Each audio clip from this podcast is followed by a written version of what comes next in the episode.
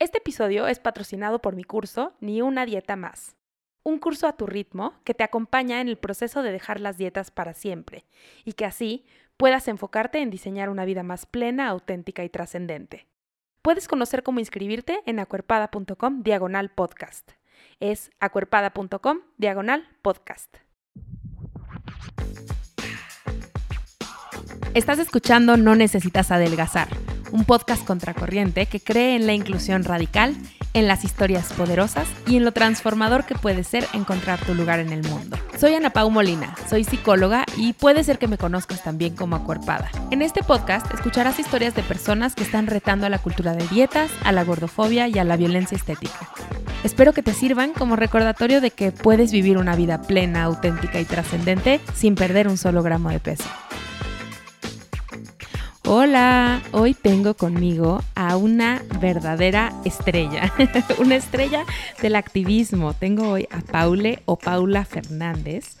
Paule es trabajadora social, activista gorda e influencer de tallas grandes. La verdad es que fue una gozada esta conversación con Paule porque pudimos platicar de muchísimas cosas que me parecen importantes, entender, sobre todo de las redes sociales, de la moda. La verdad es que fue una conversación muy muy linda que espero que disfruten mucho. Agradezco mucho a Paule haberse tomado el tiempo de platicar conmigo y pues sin más les dejo mi conversación con Paule. Querida comunidad, hoy estoy en una conversación a través de eh, como cruzando el Atlántico con esta gran activista que yo admiro tanto. Bienvenida, Paule. ¿Es Paule, quieres que te diga o Paula, cómo prefieres? Me da igual, me gustan los dos. Eh, yo me llamo originariamente Paula, pero en redes sociales se me conoce como Paule y me gusta también. Muy bien, muy bien, Paule. Me da muchísimo gusto estar aquí contigo. Gracias. Nos ha tomado un tiempo poder agendar esta entrevista, pero de verdad que luego tú avientas unas bombas en redes sociales que yo decía, a esta chica yo la tengo que tener en mi podcast porque va a decir unas cosas que serán muy importantes y muy transformadoras. Entonces, de verdad, muchas gracias por aceptar mi invitación. Muchísimas gracias a ti por invitarme, estoy súper contenta, ya sabes que me encanta desde el principio, desde que me lo propusiste. Quería hacer ese hueco porque a pesar de nuestra diferencia horaria, de todo lo lejos que estamos, quería estar en este podcast porque creo que es un espacio muy importante. Muchas gracias, Paule. Y quiero que, bueno, hablaremos de todo como en todos los episodios y, me gustaría que empezar, empezáramos como que nos platicaras quién eres, de dónde vienes, como un poco tu recorrido con tu relación con tu cuerpo, con la comida. Cuéntanos un poco. Bueno, pues yo eh, soy gorda desde toda mi vida, he sido una niña gorda también.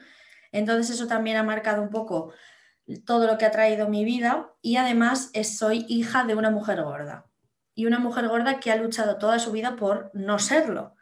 Entonces, eh, me ha enseñado también como las dos partes de la historia, em, pero eh, sin embargo he, crecido en una casa sin gordofobia eh, dentro de ella, es decir, he crecido en una casa luchando contra esa gordofobia. Entonces, también me ha dado mucha fuerza el tener dentro de mi casa gente que luchaba contra ese estigma. Eh, llevo en redes sociales desde 2016 aproximadamente. Llevo haciendo desde que empecé lo mismo que hago ahora. Lo que pasa es que ahora tiene una visibilidad, pero desde que empecé eh, contaba mis experiencias, eh, las, situaciones a las que me enfrentaba por tener un cuerpo gordo, y, y, vamos, llevo haciendo lo mismo muchísimos, muchísimos años, creo que ya 10.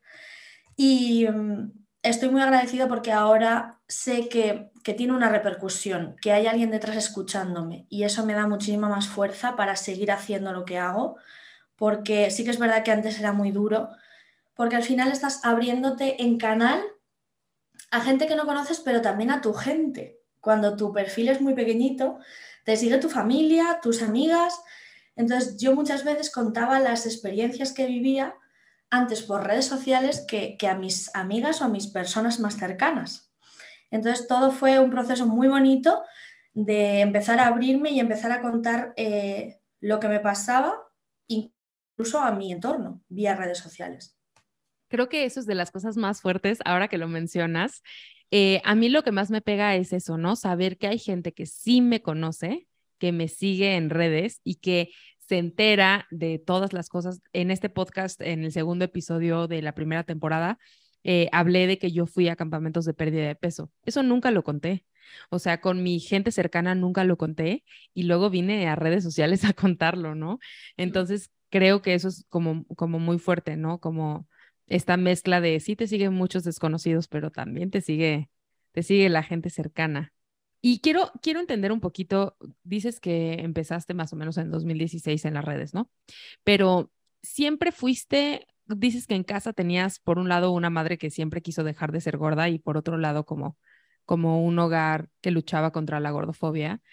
Em, quiero entender si siempre fuiste, o sea, como de dónde nace el, bueno, lo voy a hacer en redes o eh, nunca quisiste adelgazar durante tu proceso de, de crecer o cuándo fue que decidiste ya no? Yo los años que más eh, sufrí esa, esa presión estética fue mi adolescencia. Yo durante toda mi adolescencia he sufrido esa presión por encajar en el grupo, porque eh, en, en, mi instituto no había gente gorda.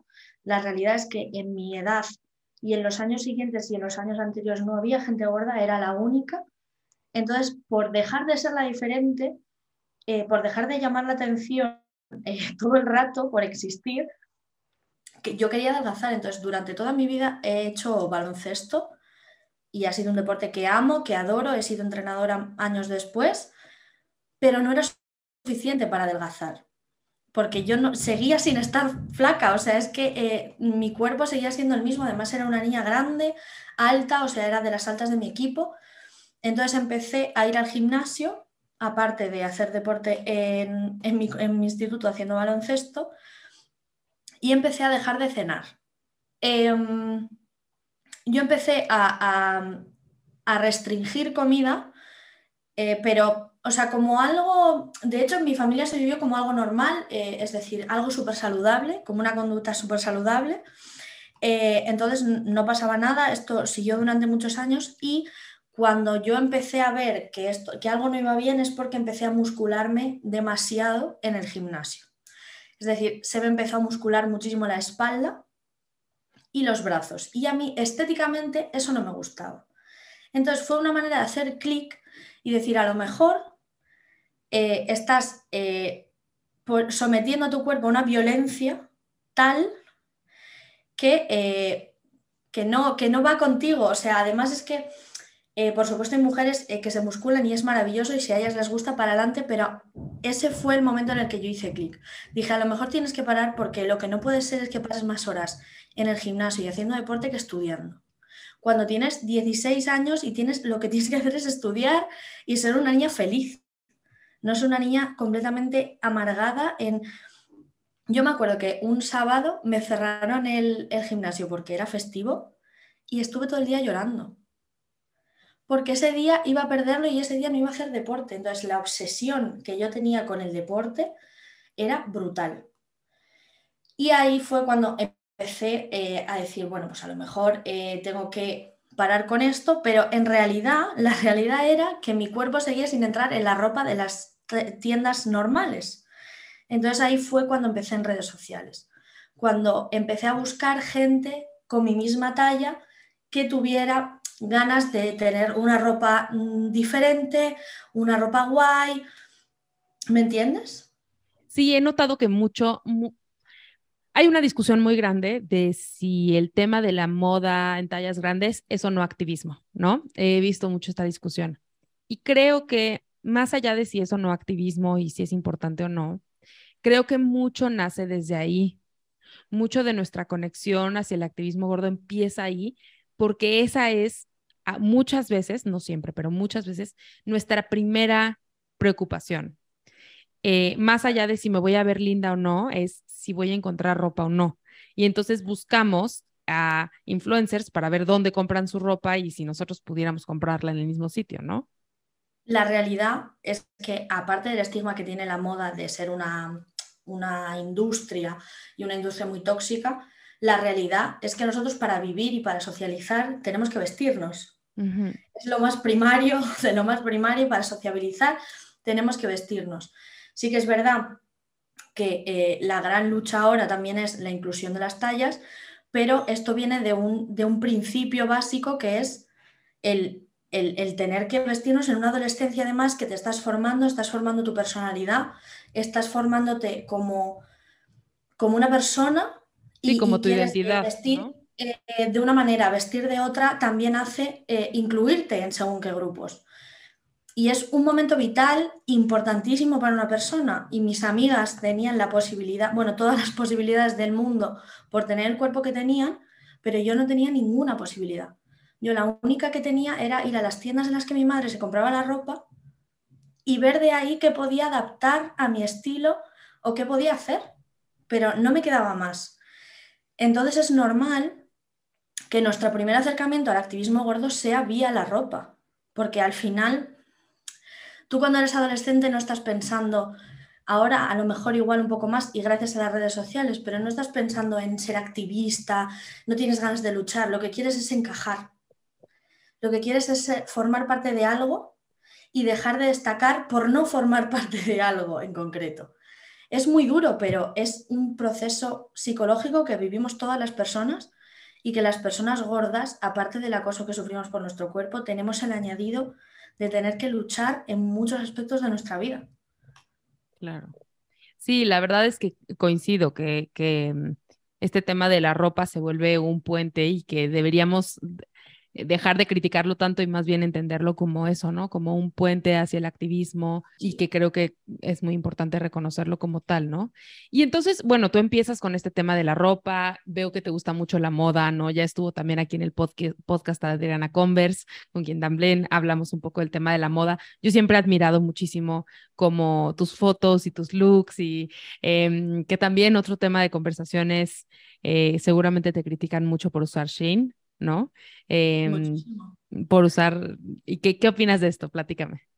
Es el, el gran tema actual eh, que se nos critica y se nos echa en cara a las personas que hacemos contenido sobre moda de tallas grandes, es que todo es fast fashion. Bueno, todo.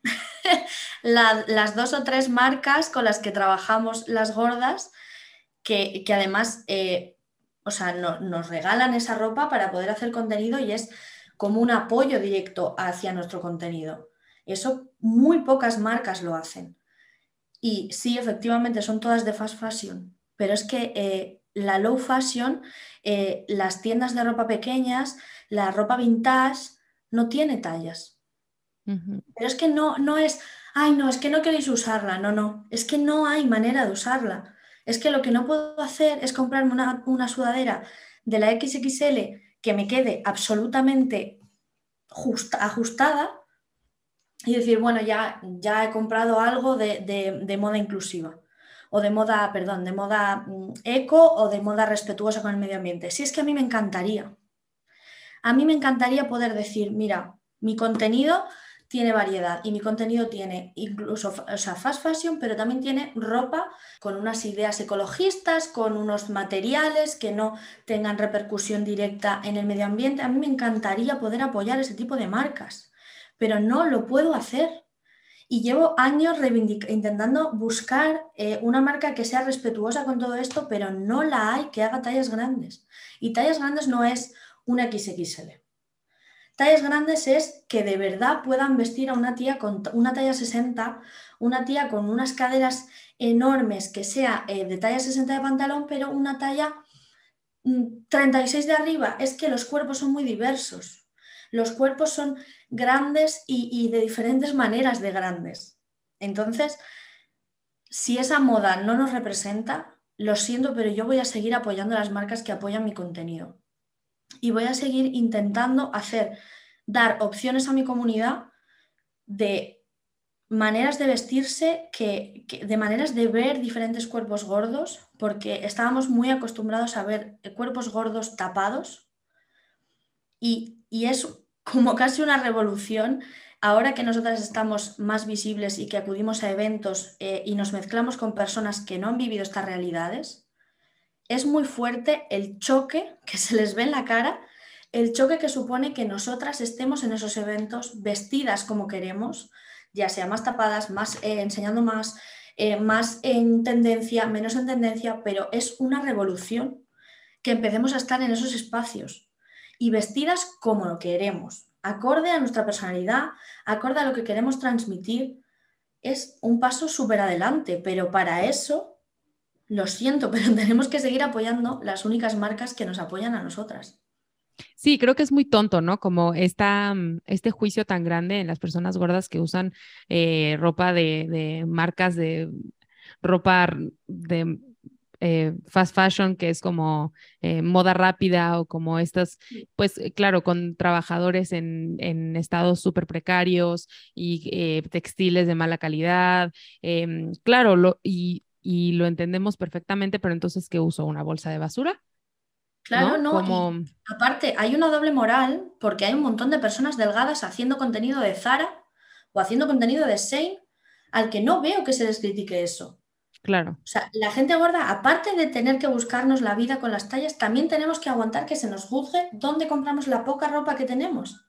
O sea, la poca oferta que, podemos tener, de verdad también es criticable eso. Porque es que yo, de verdad, la gente que conozco que hace contenido de Zara, que, se hace su pedido de Zara una vez al mes, es que no veo que, que reciban ese hate tan, tan fuerte Además, Shane es una opción como muy, o Sheen, no sé cómo se diga, es una opción muy buena para las personas gordas porque es de bajo costo y a la vez es ropa de moda y a la vez en tallas bastante grandes, ¿no? Claro. Es una, o sea, llega hasta la 5XL, es decir, no es hasta mi talla, que puede ser una 48-50, que es a lo que normalmente pueden llegar algunas de las marcas que dicen ser inclusivas. No, es hasta una talla mucho más grande y, abarcando la posibilidad de poder comprarte una talla de arriba, una talla de abajo diferente. Tener en cuenta que hay personas que no tienen la misma talla en la parte de arriba y en la parte de abajo. Eso hace que la gente se sienta muchísimo más incluida e, en esa ropa. Y sobre todo lo que tú dices, que es ropa de tendencia. Es decir, yo puedo ir a Zara y ver una tendencia y como buena gorda, tener que irme a internet para comprarla en mi talla y tenerla en Shane.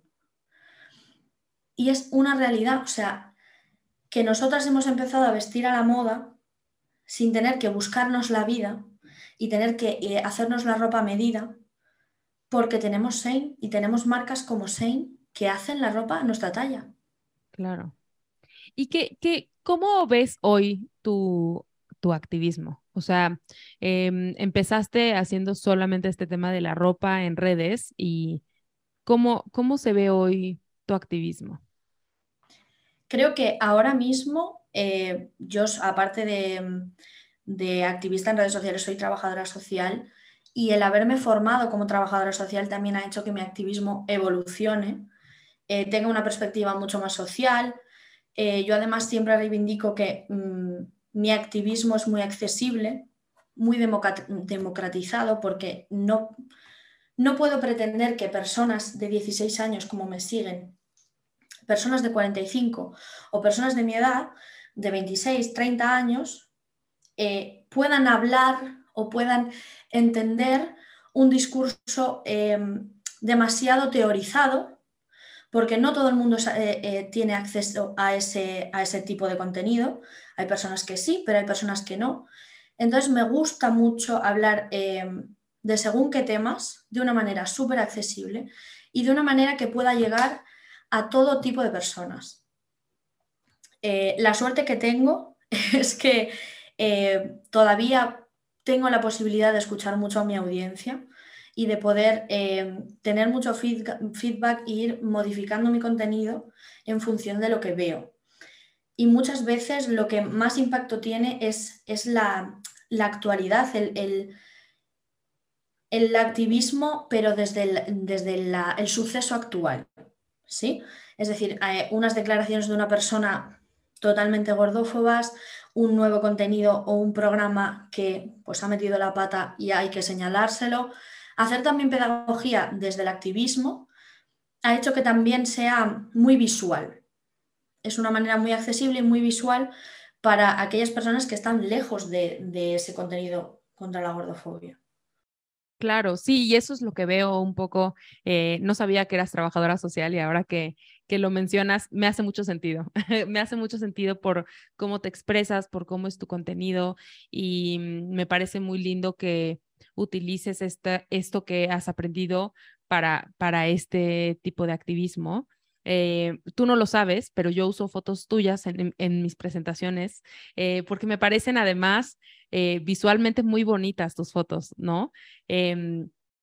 Y creo que, que, desde ahí también nace como esta enorme posibilidad de que una persona gorda puede ser sexy y puede ser, verse linda y pues en este mundo que está guiado mucho por las apariencias, pues Em, si bien no tienes que pertenecer a ese mundo y no tienes que, eh, yo no me he visto a la moda, yo no soy muy buena para eso, pero hay gente que sí, y es una posibilidad. Si tú, si a ti te gusta la moda, saber que es una posibilidad para ti, ¿no?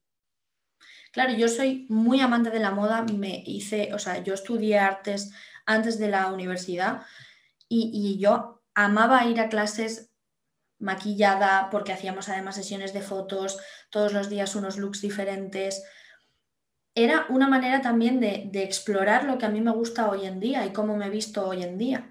Cuando tenía 16, 17 años no podía hacerlo porque no conocía dónde tenía la posibilidad de, vestirme de esa manera. Entonces con 18, 19, 20 años empecé a explorar un montón y a divertirme con la moda por primera vez. También era una manera de empoderarme muchísimo hay mujeres a las que les empodera leer, hay mujeres a las que les empodera cocinar, hay mujeres a las que les empodera mil millones de cosas. Pero a mí me empoderaba poder eh, vestirme como yo quería, como había querido durante muchísimos años. Eh, una vez además me vestí como me hubiese encantado, como una buena Spice Girl, y me fui a la puerta de mi colegio y dije, es que esta soy yo. Y tengo una foto en la puerta de mi instituto diciendo, es que así me hubiese gustado ir al instituto con mi crop top, con mis pantalones de pinzas anchos, eh, con mis buenas plataformas. A mí me hubiese gustado ir así, no como iba con unos leggings, una camiseta ancha, totalmente oculta y, sin que la gente supiera cómo era mi cuerpo. Entonces, era, eh, para mí la moda, aparte de ser un amante de la moda clásica em, que nos, nos margina totalmente las personas gordas, eh, y que ojalá poco a poco podamos, eh, pues una Lizzo, por ejemplo, que ahora acaba de ser vestida por Jean-Paul Gaultier, a mí eso me hace feliz. Porque, porque como amante de la moda, digo, es que gracias, gracias porque empezamos por una Ashley Graham, pero ahora tenemos a una Lizzo con sus lorzas, con un cuerpo muy grande, siendo vestida por alta costura. Y eso es lo que a mí me da muchísima fuerza para seguir haciendo lo que hago. Totalmente, totalmente. Lizo también es de las personas que yo menciono porque si bien Ashley Graham pues hizo lo suyo y, también pues comenzó a, meter la idea de que una persona en un cuerpo no delgado podía, ¿no? Eh, al final sigue siendo una persona bastante normada en, el, en la forma de su cuerpo y en su abdomen plano y demás, ¿no? Entonces Lizo a mí me parece una revelación y alguien que ha hecho muchísimo. Em, ¿qué le dirías a una persona que, nos está escuchando o nos está viendo y que piensa como, wow, a mí también me gusta la moda y me gustaría como empezar, pero no sé ni por dónde, o me gustaría tener una página para poner mis looks, o simplemente me gustaría eh, poder atreverme a usar ciertas prendas en mi vida, pero pues no, no me animo porque como soy gorda no puedo. Mira, yo una de las cosas que hice cuando empecé fue dejar de seguir a gente que no me aportaba nada. Hacer limpieza y dejar de rodearte de personas que son tóxicas para tu imagen, o sea, para tu autoimagen. Es decir, dejar de compararte con personas delgadas, con personas muy diferentes a tu cuerpo con las que te comparas, porque yo no me alejé de mis amigas, porque yo con mis amigas no me alejaba, o sea, no me comparaba. Pero yo me comparaba con influencers delgadas que eh, vestían como a mí me gustaría haber vestido, entonces dejé de seguir y dejé, eh, dejé de tener mis redes sociales como un espacio que me hacía daño y un espacio súper violento. Y empecé a tratar mis redes sociales como un espacio seguro. Y hasta que yo no estuviera 100% bien y 100% empoderada y 100% segura de lo que yo valía, no iba a volver a seguir a esa gente. Y luego, creo que para empezar en redes sociales y tal y cual están ahora mismo, tienes que empezar a crear contenido el contenido que a ti te haga sentir segura, el contenido que a ti te apetezca, eh, a la medida que a ti te apetezca. Y, sobre todo consumirlo también, pero consumir un contenido que te haga bien. Porque es una manera de inspirarte, es una manera de tener ganas de crear. Porque yo, por ejemplo, eh, me paso muchísimas horas publicando cosas, pero también me paso muchas horas consumiendo ese contenido. Y si esas personas no me hacen bien, estoy constantemente tragando imágenes que no me hacen bien y que para mi salud mental es súper negativo. Entonces es importante cuidar lo que tenemos en el móvil, cuidar nuestras redes sociales también y que sea un espacio seguro para nosotros y si quieres empezar a ser una creadora de contenido, trabajarlo. Porque parece súper sencillo desde fuera, pero es terriblemente complicado, terriblemente cansado y, también creo que es importante visibilizar lo que es, son muchas horas de trabajo y hasta que empiezas a poder vivir de ello o incluso ganar algo de dinero con ello, es muchos años después.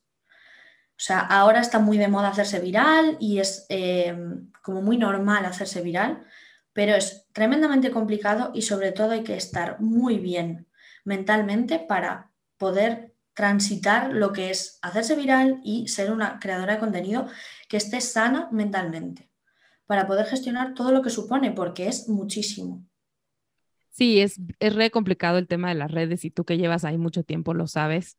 Em, implica muchísimo, muchísima fortaleza mental y eh, además alguien me decía, no me acuerdo quién, alguna persona que entrevisté recientemente decía como solo estar en redes sociales como gorda ya es un, ya es un reto, ¿no? Y más si esa gorda está hablando de antigordofobia, ¿no? Porque si eres la buena gorda que está en redes sociales como gorda hablando de que está perdiendo peso, no es tan grave. Sigue siendo peligroso, pero no es tan grave. Pero una gorda rebelde, mmm, vaya que se va a enfrentar con, con complicaciones, ¿no? Es tremendo y, y lo, o sea, lo hablamos entre nosotras cuando pasan este tipo de cosas. Eh, es tan difícil eh, mantenerte al margen de todo lo que te llega, de todos los comentarios. O sea, ayer lo hablaba con, con una amiga que también es creadora de contenido, me decía, es que es tan duro y tan injusto que tengamos que, aguantar estas cosas. O sea, ya no es la dureza de los mensajes, es la injusticia que sientes porque tengas que estar viviendo esto simplemente por tener un cuerpo determinado. Es tan injusto que yo creo que es muchísimo más duro convivir con esa injusticia que el simple hecho de que una persona que no conoces de nada te insulte por redes sociales. Ya hemos llegado a un punto que, es más la rabia que tienes que aguantar este tipo de cosas en según qué momentos de tu vida que no te pillan fuerte, que, incluso el mero hecho de que te insulten. Sí, porque además hay veces que estás muy bien emocionalmente y como que ni te importa, ¿no? Pero de pronto hay un comentario de una persona que, pues al final sí se tiene que hacer como una coraza, ¿no? Yo me acuerdo cuando, cuando, cuando empecé esto, eh, más gente me preguntaba como, ay, ¿cómo le haces con tus consultas, ¿no? De que eh, no te pesa mucho tener consultas. Y por ejemplo, justo antes de grabar esto, yo tuve una consulta y todo bien, o sea, las consultas no me angustian, no se me acumula la emoción, entre comillas, nada de eso. Es mucho más difícil las redes. Es mucho, mucho, mucho más difícil que ser psicóloga, eh, la parte de las redes sociales. Y quiero hablar de un tema en particular que, em, que recuerdo mucho de, de tus redes. Em, hace algún tiempo, probablemente hace seis meses o tal vez un año, em, se viralizó un video de los cuales es común que se viralicen. Recientemente, ahorita cuando estamos grabando esto, hace como una o dos semanas, se viralizó un video de la actriz Emma Thompson, ¿lo viste? Hablando de, de que ella, o sea, le preguntaban, ¿cuál sería tu recomendación para ti en la adolescencia? Y ella decía, no empieces una dieta, no lo hagas, eh, em, no te aferres a eso, bla, bla, ¿no? Emma Thompson es una actriz delgada, o sea, si la buscan en Google van a verlo, es una actriz delgada, Em, y entonces pensé en ti, porque como decía, hace como un año hubo un caso de un video de otra mujer delgada que se viralizó hablando sobre gordofobia. Y yo me acuerdo que yo no entendí hasta que vi un video que tú hiciste al respecto, que ahora cuando fue lo de Emma Thompson, pues fue mi, mi reacción también, ¿no? Y quiero que nos platiques, o sea, puedes dar un poco más de contexto de qué decía el video y demás, eh, y platícanos un poco de esto. Bueno, pues era un activista de otra cosa que decidió hacer un vídeo sobre el activismo contra la gordofobia eh, sin mencionar ningún activista gordofobia, o sea, contra la gordofobia. De hecho, cuando yo hice mi vídeo, que fue mm, una hora, dos horas después de que ella publicara el suyo, que además pues mi contenido es muchísimo más, lo grabo, lo edito, lo subo, porque creo que también es eh, lo que te decía antes, un activismo muy de la actualidad. Eh, según creo que le mandaron mi vídeo, lo vio así un poco por encima, porque por supuesto no lo vio entero, y puso un par de activistas contra gordofobia, mujeres gordas, eh, perfiles así, en sus historias. Las recomendó en sus historias, que al día siguiente esas historias se iban a borrar y ya está. Y, de hecho había gente que me escribía, no, pero al final eh, mencionó a unas cuantas activistas en sus stories. Digo, ya, ya. Pero el vídeo de un millón de visualizaciones o más de un millón de visualizaciones y no sé cuántos mil comentarios aplaudiendo a una delgada hablando de gordofobia, ya no se lo había llevado. El engagement que le habíamos creado ya se lo había llevado. ¿Era realmente el objetivo que ella tenía era luchar contra la gordofobia? Pues lo siento mucho, pero creo que no. Porque la realidad es que si tú quieres visibilizar un problema social y darle voz, lo que tienes que hacer es darle voz a las personas que luchan día a día contra eso. No puedes llevarte tú el mérito como persona privilegiada, hacer un vídeo, no mencionar a nadie y quedarte tan ancha. Porque no sirve para nada todo lo que has hecho. Has hecho coger nuestro trabajo, hacer un vídeo, publicarlo, llevarte el éxito, llevarte los aplausos y listo. Y el resto, que somos las personas que vivimos esa presión, que vivimos ese acoso y que vivimos todo lo negativo de las redes sociales por tener un cuerpo gordo, pues nos quedamos igual. O sea, la gente llegó a pensar que lo que yo pedía es que me mencionara a mí. No, no, no. Yo lo que pido es que tenga un mínimo de coherencia y mencione a alguna compañera. Porque no creo ni siquiera que me conozca a mí, pero que mencione a alguien de las personas que sí luchamos contra esto. Sí, de inicio de quién aprendió sobre gordofobia. Claro, de quién lo, a quién se lo vio, porque no creo que le haya llovido de repente el conocimiento. Entonces, de hecho, yo le escribí por privado, nunca me contestó. Le escribí y le dije, ¿a ti te parecería que yo de repente, sin tener ni idea del del que tú sueles tratar tus vídeos, coja y haga un vídeo con, con la información que puedo sacar de tu perfil y no te dé créditos? A nadie le parecería bien eso. Pues entonces, ¿de qué estamos hablando? Muchísima gente en mi vídeo, no sé si seguirán estando en los comentarios porque yo suelo borrarlos, em, pero muchísima gente en mi vídeo diciendo que no entendía por qué me estaba quejando, si ese vídeo estaba fenomenal. Pues es que lo siento mucho, es que desde vuestro peldaño de privilegio yo no puedo más que daros la información, pero si no la veis es que no puedo hacer más. Es terrible la capacidad que tenemos, o sea, porque yo hacía la comparativa con, las personas racializadas y las activistas contra el racismo. Decía, si yo, blanca, europea, me pongo a hablar de racismo y no doy crédito a ninguna de las compañeras que llevan años trabajando esto en redes sociales, por supuesto que todo el mundo me lo debería señalar porque no puedo señalárselo a esta señora que no ha sido gorda en su vida. Sí, porque además es no es solo mencionar, como lo hiciste ahora, de, bueno, las activistas eh, contra el racismo, que yo en este momento pienso en, México, por ejemplo, en las afrochingonas. Em, no es solo mencionarlo, es hacer un video de cinco minutos o no me acuerdo cuánto duraba, a lo mejor menos, em, completo hablando del tema, que fue un poco lo que ocurrió cuando em, este episodio se está volviendo de puro chisme, pero eh, fue un poco lo que ocurrió cuando, cuando hice el nombramiento hacia el, uno de los podcasts más famosos aquí en México que se regalan dudas y que habían hecho un episodio de gordofobia con una persona delgada que nunca mencionó, o sea, fue lo mismo, ¿no? Y que em, aquí obviamente se mueve todo este juego de, de, como dices, cuál es el objetivo, ¿no? A lo mejor la gente nos escucha y dice como, bueno, pero claro que su objetivo era, pero si tu objetivo verdaderamente es mover el tema de gordofobia y no llevarte tú los aplausos, entonces mencionas a las activistas, como dice Paule. Al final, si no, solo se queda en qué buena persona eres como persona delgada que, has, que has hecho este nombramiento. Cuando hay activistas gordas como Paula y yo, que hablamos de esto todos los días de nuestra vida. Y entonces, si yo lo digo, no es igual de válido que si lo dice ella, ¿no? ¿O cómo?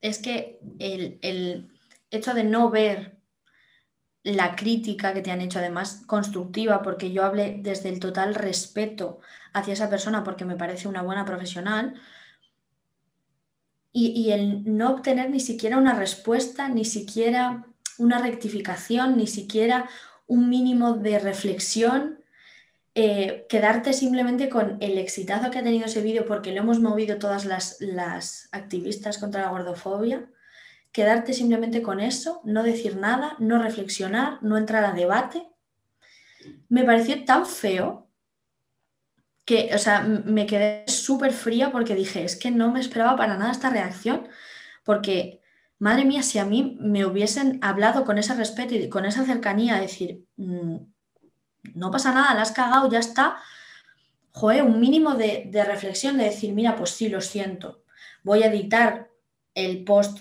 y voy a poner una serie de, de Instagrams que me ha recomendado mis seguidoras, que es que además había seguidoras suyas recomendándonos perfiles mencionándonos a nosotras. Y ni siquiera has hecho ese, ese mínimo de reflexión, es que eh, tu peldaño de privilegio es tremendo. Tremendo para haber tenido que aventurarte a hacer un vídeo de esos. Porque perdóname, pero, o sea, es también una discriminación el, que hablen por nosotras sin darnos voz.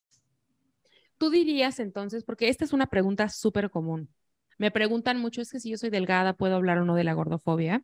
¿Tú dirías que si una persona delgada menciona a las activistas, eso es suficiente? ¿O cómo te gustaría a ti ver? Puede ser en redes, podemos hablar de, en redes sociales es una cosa, como creadoras de contenido delgadas, y otra cosa es en tu vida, ¿no? O sea, con tu familia o demás. ¿Qué, ¿Qué, te gustaría ver a ti en una conversación donde una persona delgada hable sobre gordofobia? a mí me, gustaría primero que referenciara a personas gordas. Igual que yo cuando hablo de racismo referencio cuentas de Instagram que me gustan, de donde aprendo, de donde tengo ese conocimiento, libros en los que haya aprendido eso. Al igual que yo cuando he hecho charlas en, lugares, he referenciado de dónde saco la frase, de dónde saco eh, la foto, de dónde saco absolutamente todo, pues obviamente en una conversación eh, totalmente informal con tu entorno, pues a lo mejor no necesito que me mm, hagas una bibliografía de esa conversación. Pero sí que creo que de manera natural debería salir, eh, esta información la he sacado de aquí, yo qué sé, si vas a hablar de esto, te recomiendo que escuches a gente que sepa del tema y que hable del tema y que lo haya sufrido. Porque, repito, igual que hablas de otras luchas y referencias a personas que sean pues que tengan un discurso eh, o que visibilicen según qué situaciones, porque eh, es la única manera en la que podemos dar voz real a, esos movimientos. Porque mm, si tú vas a, por ejemplo, dar un taller sobre gordofobia y eres una persona flaca, pero es que en tu trabajo no hay una persona gorda que pueda dar ese taller, pues dalo, pero referencia a la gente da opciones para que esa gente pueda buscar información cuando acabe ese taller. Si utilizas contenido de personas, da nombres y, pon, yo que sé, la información necesaria para que esas voces tengan cara, tengan nombre, para que no se quede todo en un limbo. Es importante nombrar a las personas y nombrar a las personas que son súper visibles y que, como decimos Mara y yo muchas veces, se parten la cara día a día en redes sociales para mm, que este mensaje llegue. Pues llega, que salgan nuestros nombres y que salgan los nombres de las activistas que luchan por esas causas, sea gordofobia, sea cual sea. Me encanta que digas esto porque esa es una pregunta común, ¿no? Como en mi trabajo me pidieron un taller, pero entonces no sé. Y creo que esto nos da muchas herramientas para entender, ok, puedes hablar de, si no hay nadie más que conozcas que pueda hablar de eso, perfecto, pero entonces, como dices, referencia a libros, eh, explica de dónde lo obtuviste, lo obtuve todo esto de personas gordas, bla, bla, bla. O sea, no me lo inventé yo, no, eh, que eso es algo que hablo yo muchísimas veces de que realmente nada, nada nos lo inventamos ninguna de nosotras, todas aprendimos de otras activistas. Em, y, bueno, gracias a este podcast yo he podido tener a muchas de las activistas de las que yo aprendo, tú incluida en el podcast, ¿no? Y entrevistarlas. Pero sí, como eh, esta parte de referenciar me parece muy importante y decir, pues si quieres conocer más, está este libro, este libro, porque además también hay un tema monetario ahí, ¿no? O sea, al final, si a ti te pagan por dar un taller, pues qué tan apropiado es que tú estés recibiendo un pago por eso, como son muchos cuestionamientos que hay que hacerse ahí a la hora de, hablar, ¿no? Y una cosa que eh, se dice mucho, pero que yo no lo entendía muy bien hasta hace poco tiempo, es esta cosa de centrar las historias, ¿no? ¿A qué se refiere centrar las historias en el tema de gordofobia en particular? Se refiere a cuando las personas delgadas o en cuerpos medianos usan la lucha de antigordofobia para decir, es que yo también he sufrido. Esa parte es la que es más compleja y quiero saber qué opinas de esto. Bueno, yo también eh, tengo desde hace poco un vídeo también que es súper controversial, pero creo que es más sencillo de lo que parece. Tú has sufrido presión estética, no has sufrido gordofobia, porque en ningún caso has estado gordo o gorda. Es decir, mi hermano es una persona que no ha sido gorda nunca. ¿Ha sufrido presión estética? Estoy convencida. No más, por supuesto, que sus compañeras mujeres que habrán sufrido el doble. Pero ha sufrido presión estética y ha sufrido el machismo y ha sufrido un montón de presiones que además se viven todas juntas en la adolescencia, que es una etapa durísima. Y que con esas vivencias luego formas como persona. Pero lo que no podemos decir es que una persona delgada sufre gordofobia. Lo siento, pero no podemos decirlo. Es como si yo, blanca y europea, digo que sufro racismo. Lo siento, es imposible. Porque no, no formo parte de ese grupo. Es que no lo formo, no soy un colectivo eh, discriminado por esa parte. Yo formo parte de otro y si fuera una mujer blanca, delgada y europea, no formaría parte de ninguno de esos grupos y hubiese sufrido, y, mis, amigas que son blancas, europeas y delgadas, han sufrido presión estética y han sufrido presión por el mínimo de celulitis que pueden tener y han sufrido presión, presión porque tenían los pechos pequeños y han sufrido presión porque tenían una peca en la cara, han sufrido presión por muchísimas cosas, por su acné, pero eso no es gordofobia. Eso es obsesión por la estética, el fundamentalismo de la estética y eso es otro tema. Entonces, Ahora, ¿qué está pasando? Que en la lucha contra la gordofobia está empezando a tener un tirón. No está teniendo el tirón de cualquier otro tema. Y eso es una realidad porque seguimos siendo un colectivo oprimido. Pero hay muchísima gente que con el tema del body positive se está uniendo porque tienen views y porque tienen engagement con esos vídeos y porque tiene repercusión y porque es una manera de bajar del pedestal a una persona. Porque una TikToker que se ve estupendamente sus vídeos y en sus bailes, de repente se sienta y tiene un poco de celulitis. Amor, pero eso no es que seas body positive. Eso es que eres una persona humana y que deberías de enseñarlo en todos tus vídeos o, o con normalidad. No hacer un vídeo de todo tu contenido para ganarte los aplausos y luego seguir ocultando tus defectos y seguir ocultando esas cosas que te parecen terribles de tu cuerpo y estar constantemente haciendo publicidad de cosas que te quiten esa celulitis, porque entonces eso no es ser body positive. Si vamos a ir a tope con ocultar la, la celulitis, con estar maquilladas todo el día, con usar filtros de Instagram, vamos a tope con eso. Pero no vamos a darle a nuestra audiencia mensajes contradictorios porque no es así. No puedes hacer un vídeo de 2.000 que tienes en Instagram o en TikTok y llevarte los aplausos y luego eh, filtros según te levantas, mm, poses súper meditadas para que no se te vea nada, bailes mm, de cintura para arriba para que no se te vea la celulitis. Entonces, entiendo que estáis sufriendo y es durísima la presión estética, pero no es gordofobia lo que estáis sufriendo. Y no podéis subiros a ese carro, lo siento. Igual que yo no me puedo subir a otros, vosotras tampoco. Sí, creo que más bien lo que yo diría y que eso lo explico muchas veces es que lo que están viviendo es no no están experimentando la gordofobia, pero sí están sintiendo gordofobia en el sentido de que tienen pánico de ser gordas. Claro, sí, claro. Exacto, tienen pánico de ser gordas porque ven que a las gordas se les trata mal. Y eso es lo que están porque experimentando. Ser gorda es algo negativo. Exacto. Entonces, no es que ellas hayan sufrido de gordofobia, solamente son tan gordofóbicas que tienen miedo de volverse gordas y entonces a cualquier señal de me estoy acercando a esa a esa situación de vida me da pánico, ¿no? Porque porque pues la situación gordofóbica ahí está y así es, pero tampoco es gordofobia internalizada, solo es gordofobia, es em, miedo a ser tratada como nosotras y miedo a convertirte en nosotras, como dices, el video body positive está muy bien, pero en cuanto empiezan a engordar, ay no, ya no me gustó. Ya no quiero estar ahí, ya no quiero estar ahí, ¿no? Y entonces, pues es toda esta contradicción que creo que, eh, como dices, es muy importante intentar ser congruente en redes, intentar em, como realmente pensarnos en dónde nos estamos metiendo cuando nos estamos metiendo, ¿no?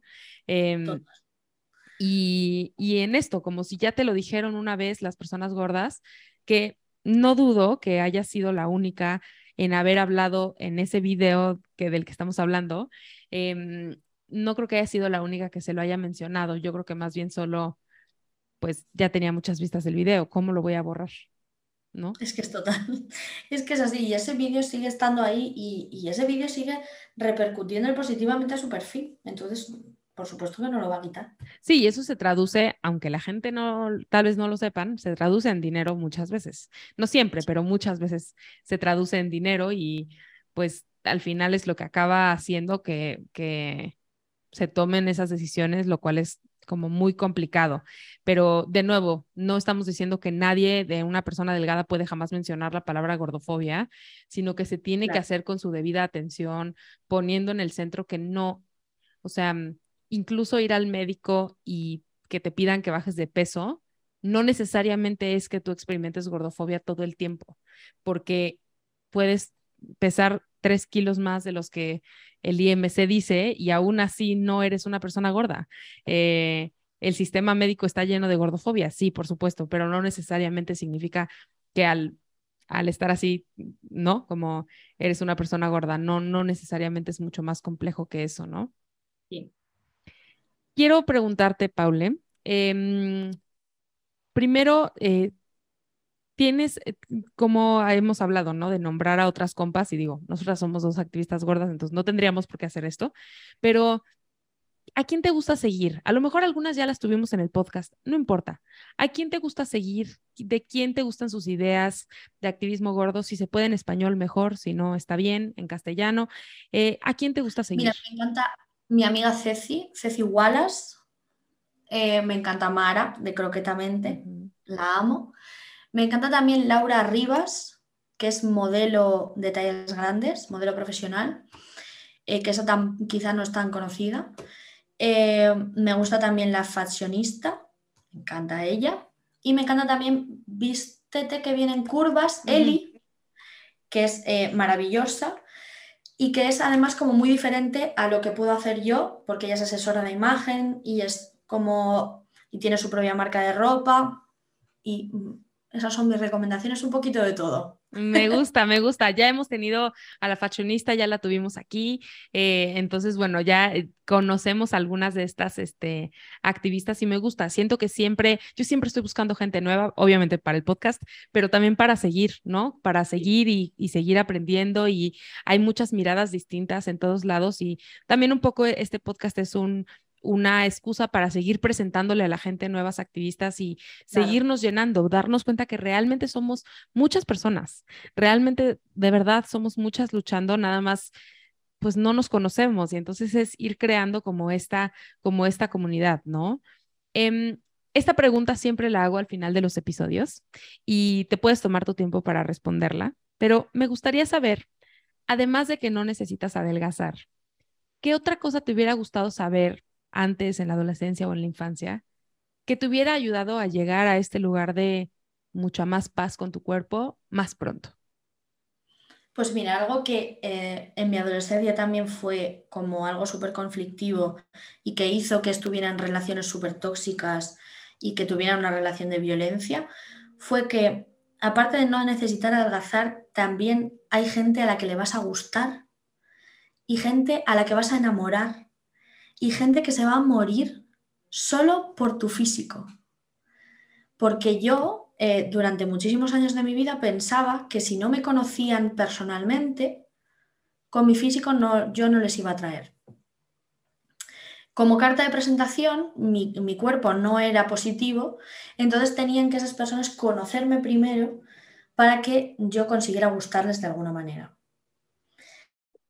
Y todo lo contrario, podemos gustar solo por nuestra personalidad, podemos gustar solo por nuestro físico, sea cual sea, podemos gustar por un combo de las dos, pero tener claro que hay gente que te va a querer, que hay gente que se va a quedar en tu vida, hay otra mucha que gracias a Dios se va a ir y que de verdad tengas el cuerpo que tengas, hay gente que te va a amar y que te va a querer, tengas el cuerpo que tengas, a la que le vas a volver loca por, por tu cuerpo, por tu personalidad, por las dos cosas, por ninguna de las dos pero tienes que ser consciente de que para gustar a alguien no tienes que cambiar. Tienes que ser tú misma, es quererte a ti lo primero, por muy difícil que sea, porque una vez tú te valoras y una vez tú sabes lo que vales, te haces respetar muchísimo más y, haces, y, eres consciente de lo que sí y lo que no tienes que aguantar y de lo que sí y lo que no te mereces. Y eso es un clic saber hasta qué punto tienes que aguantar, hasta qué punto no te mereces eso que, te que estás viviendo, que hace que, tu vida sea muchísimo más plena. Y yo creo que esto aplica para la pareja y para otras relaciones. Para las relaciones, sí, sí, vamos. Yo he tenido muchísimas relaciones de amistad muy tóxicas porque yo pensaba que, que yo no iba a tener nunca esa vida que tenían ellas. Yo era la guardaespaldas, la, la, la amiga gorda que iba por detrás, que no vivía historias de amor, que no vivía nada más que pues vivir la vida de su amiga la flaca y ser un complemento en esa vida. Pero no. La amiga gorda también le gusta a los chicos y a las chicas, puede tener unas historias de amor u otras, puede estar sola cuando quiera, puede hacer de todo, porque tengamos el cuerpo que tengamos, podemos hacer lo que queramos si nos lo proponemos y si sabemos y tenemos y somos conscientes de lo que valemos. Claro, sí, creo que ya lo hemos hablado en algunos episodios, pero la aceptación corporal es un agente protector contra la violencia y el abuso y no, no es que solo con eso ya lo controlas, porque la violencia y el abuso viene porque hay personas violentas y abusadoras, pero es una, un agente de protección para nosotras. Y entonces me parece muy poderoso esto que dices, ¿no? Mereces ser amade, y ser deseada y la gente se va a enamorar de ti en el sentido romántico y también en el sentido amistoso y platónico, ¿no? Como eh, tener gente que de verdad aprecie tu presencia y tu amistad y em, e, existe esa gente y como saber que no mereces abuso de ninguna forma por porque eres gorda y porque te están haciendo el favor de estar contigo. Pero que no tienes que agradecer a nadie que te quiera, que te aprecie y que te respete que, eso va eh, intrínseco con cada persona, que no hay que eh, pedir o aclamar, porque yo durante muchos años pensaba que con la única persona que me hacía un mínimo de caso era la única persona a la que le iba a gustar en la vida y me aferraba a una relación tóxica y a una relación con poco, que, en la que se me valoraba muy poco, porque pensaba que iba a ser la única que iba a vivir el resto de mi vida. Entonces, saber que eres merecedora de de aprecio y de atención hace que, no aguantes según qué cosas. De acuerdo, totalmente. Paule, de verdad estoy muy agradecida de que hayas estado aquí, que hayamos, mira, fuimos, fuimos por cosas teóricas, pero también por chisme y todo, ¿no? Yo lo siento, no te advertí que yo venía con, cartas eh, de chisme mediático. Son, ejemplos muy claros de, las cosas que vivimos. Entonces es muy importante también hablar de este, de este tipo de temas. Sí, totalmente de acuerdo. Eh, de verdad, muchísimas gracias, Paule. ¿Dónde te puede seguir la gente? ¿Dónde te encuentran? Yo, mira, en TikTok no, no creo mucho contenido pero me llamo exactamente igual en todas las redes sociales. En Instagram, paulefdz. Perfecto. Ahí para que... Fernández. y ahí estamos, ahí estamos para que vayan a seguirte, arroba paulefdz. Yo ahí la sigo, la pueden buscar entre las cuentas que siga Acuerpada, porque pues la sigo desde hace mucho tiempo. Eh, y pues muchísimas, muchísimas gracias. Para todos quienes nos están viendo o escuchando, nos vemos en el próximo episodio de No Necesitas Adelgazar. Muchas gracias. Esto fue No Necesitas Adelgazar. Recuerda que puedes encontrar nuevamente todos los detalles de lo que platicamos en acuerpada.com diagonal podcast. Busca el número de este episodio. No olvides calificar nuestro podcast y seguirme en redes sociales como Acuerpada o Acuerpada MX en Instagram para continuar con la conversación. Nos vemos pronto.